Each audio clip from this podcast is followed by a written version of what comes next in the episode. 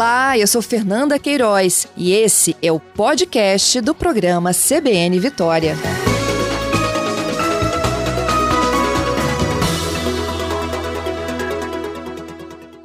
Bom dia, Andréia. Bom dia, Fernanda, tudo bem? Bem, obrigada pela sua participação. Andréia, vamos falar um pouquinho dos resultados? Como é que uhum. vocês conseguiram essa medição? Bom, o ano passado, logo quando a gente é, implementou né, o programa escolar, que é o nosso programa de atividades pedagógicas não presenciais em resposta né, à pandemia, à suspensão das aulas presenciais, é, nós já começamos a planejar a, aplicação dessa avaliação diagnóstica. Então, na verdade, nós aplicamos o ano passado, né, quando os alunos é, retornaram às aulas presenciais, é, uma primeira rodada, é, lembrando que as avaliações diagnósticas avaliaram praticamente quase todas as disciplinas da educação básica, desde o terceiro ano do ensino fundamental até a terceira série do ensino médio. E agora, no início do ano letivo, nós voltamos a aplicar a mesma avaliação para verificar, né, fazer um, um, comparativo justamente de qual era né, o avanço dos estudantes no que diz respeito à aprendizagem. Entendido. E aí, quando vocês conseguiram, então, os resultados e a comparação? Isso. Aí a gente está disponível no site da secretaria, inclusive, esses resultados, né, por disciplina.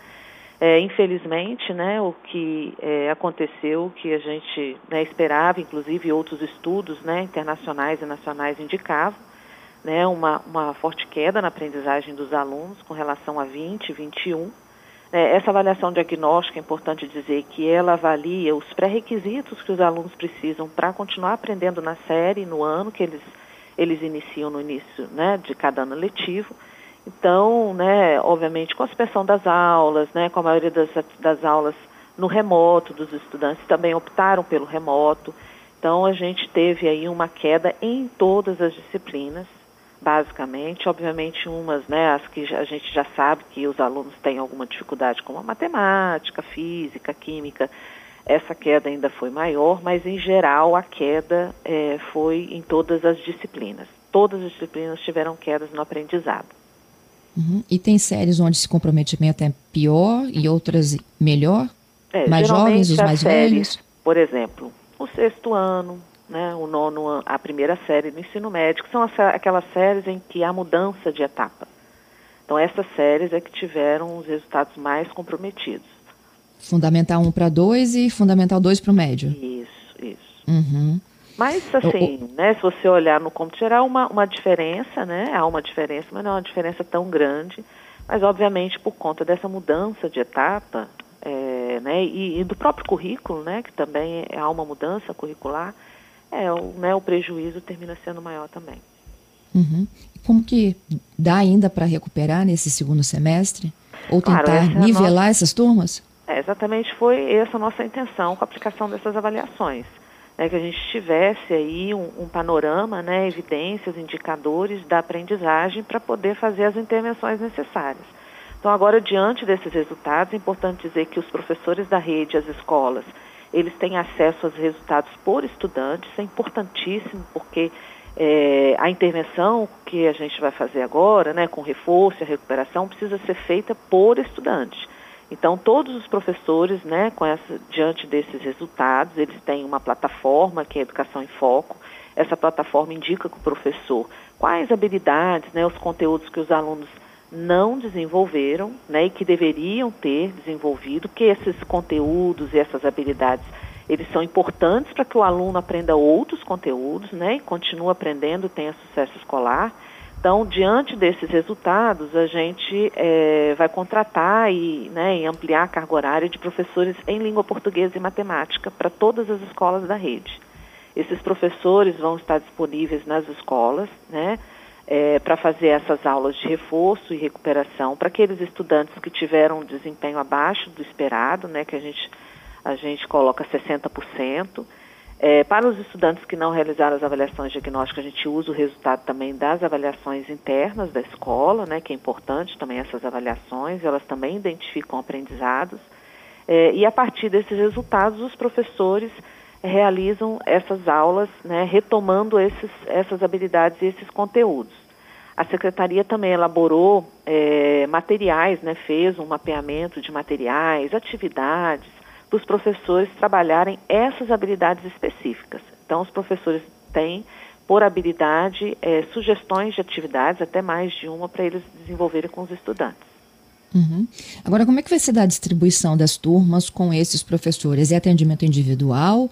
É aula além da carga normal? Aula além da carga normal. É, nós deixamos né, que as escolas optassem pelo contraturno, ou seja, o aluno estuda pela manhã, ele vai à tarde fazer aula de uhum. língua portuguesa e matemática. A gente colocou duas horas semanais de cada disciplina, né, que é, que é aí né, o ideal para o estudante, é o mínimo, né, ideal para o estudante.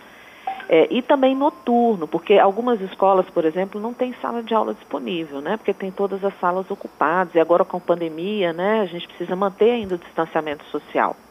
Então, a gente também autorizou as escolas a fazerem no próprio turno. Com isso, os professores, por exemplo, os, os, professores do primeiro ao quinto, em que há necessidade de um trabalho colaborativo junto com o professor da turma, ele pode trabalhar junto com o professor e fazer um atendimento individualizado dos estudantes. Ou também separar esses estudantes né, em pelo menos duas aulas semanais é, para trabalhar no, na, na, biblioteca, no laboratório, no espaço disponível da escola dentro do próprio turno, mas também dentro da própria sala de aula, de modo que os estudantes sejam atendidos individualmente. Entendido. E ainda no caso de, de escolas onde não há salas disponíveis, eles fazem esse reforço no remoto? Não, fazem no próprio turno, no, no turno que o aluno estuda. Ah, ok. Entende? O professor né, contratado para o reforço atua junto com o professor dentro da sala de aula. Né? A escola vai, vai organizar essa, essa ação. Pode ser junto com o professor dentro da sala de aula, de modo que o professor regente ele atue com, com um grupo de estudantes e o professor contratado atue com um, um outro grupo, fazendo um trabalho mais customizado ou pode também utilizar outros espaços da escola, por exemplo, a biblioteca, né, a, informática, a sala de, de, informática, a sala de laboratório, caso a escola considere que é importante. Ou no contraturno aí um mínimo de 10 estudantes, mantendo sempre o distanciamento social. Isso é importante, né? A gente ainda está é, com os protocolos sanitários nas escolas. Uhum. Agora, quando os estudantes, né, eles é, agora a gente já tem o, é, o resultado da avaliação. O que, que eles apontam aí? O que mais dificultou o aprendizado deles nesses últimos 15 meses? Certamente é, é o ensino remoto. Né? O ensino uhum. remoto é o que mais compromete a aprendizagem. Né? Tem estudos aí que dizem que os estudantes né, do, que estão no remoto, eles aprendem, é, não chega a 30% né, do que deveriam aprender, por exemplo, no presencial. Então, por isso a importância né, daquelas famílias né, que já têm condições de mandar os filhos presencialmente, as escolas estão organizadas, preparadas para receber os estudantes. É importante que elas autorizem né, que os alunos retornem presencialmente, está no regime de revezamento, então ainda dentro dos protocolos sanitários, com distanciamento, mas a, mesmo que no regime de revezamento, ainda assim é a melhor opção do que o remoto. Entendido. O Andréia, e há um processo de até de, de movimentação para esse segundo semestre de que o retorno passa a ser obrigatório para todo mundo, não é isso? Sim, a Secretaria já está dialogando com o Ministério Público, né, com, com outras instituições para gente e, obviamente, o próprio mapa de risco né, já, já indica né, uma, uma melhora, né, a, o avanço da vacinação dos profissionais né, e de alguns grupos de risco é, isso tem dado para nós aí um, um, um, indicativo de um, um retorno né, não facultativo, que não seja facultativo para os estudantes, justamente porque o remoto é o maior prejuízo educacional que a gente tem, né, os resultados. Isso, isso valeria para a rede exclusivamente pública ou pública e privada? Bom, em geral, o decreto né, do governador, ele, ele, ele fala para o sistema, né? O sistema de ensino inclui todas as redes, rede privada, rede municipal, rede estadual. Uhum. Isso seria já para voltar? Fim das férias? Eles estão de férias já, Andréia? Estão. Essa semana eles estão de férias, até sexta-feira, né? Que é um recesso. Né, já estava previsto no calendário escolar. Uhum. É, e a nossa expectativa é que sim, né? Que no retorno a gente já tenha alguma, alguma definição. A gente está aguardando ainda. Que é o que deve sair então nos próximos dias para decidir como que fica essa volta, não é isso? Exato. Uhum. Ó, eu tenho aqui uma última pergunta aqui para você, Andréia. É, os pais podem pontuar na, com os diretores as necessidades que eles identificam? Os pais podem pontuar? Ah, é, a, o, a gente tem um, um, teste, né? Isso. Sim. Devem, né? Devem. Devem. O mais importante, assim, nesse momento, né, né, que a família, o apoio da família, é que para o aluno participar da recuperação e do reforço, os pais, as, as, famílias precisam, né, os responsáveis precisam assinar um termo de, de compromisso. Porque é um compromisso da escola com a família, pra, porque precisa, o aluno precisa frequentar as aulas presenciais. Porque o que a gente quer é que o aluno tenha as aulas de reforço presencialmente.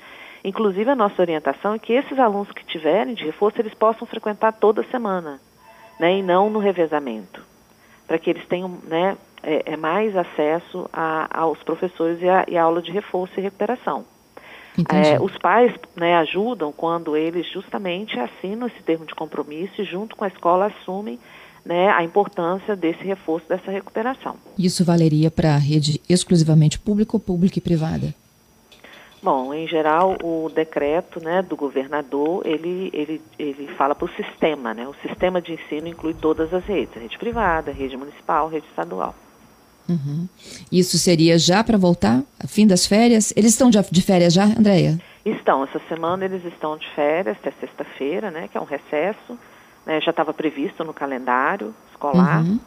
É, e a nossa expectativa é que sim, né, que no retorno a gente já tenha alguma, alguma definição. A gente está aguardando ainda. Que é o que deve sair então nos próximos dias para decidir como que fica essa volta, não é isso? Exato. Uhum. Ó, eu tenho aqui uma última pergunta aqui para você, Andréia. É, os pais podem pontuar na, com os diretores as necessidades que eles identificam? Os pais podem pontuar? Ah, é, a, o, a gente tem um, um, teste, né? Isso. Sim. Devem, né? Devem.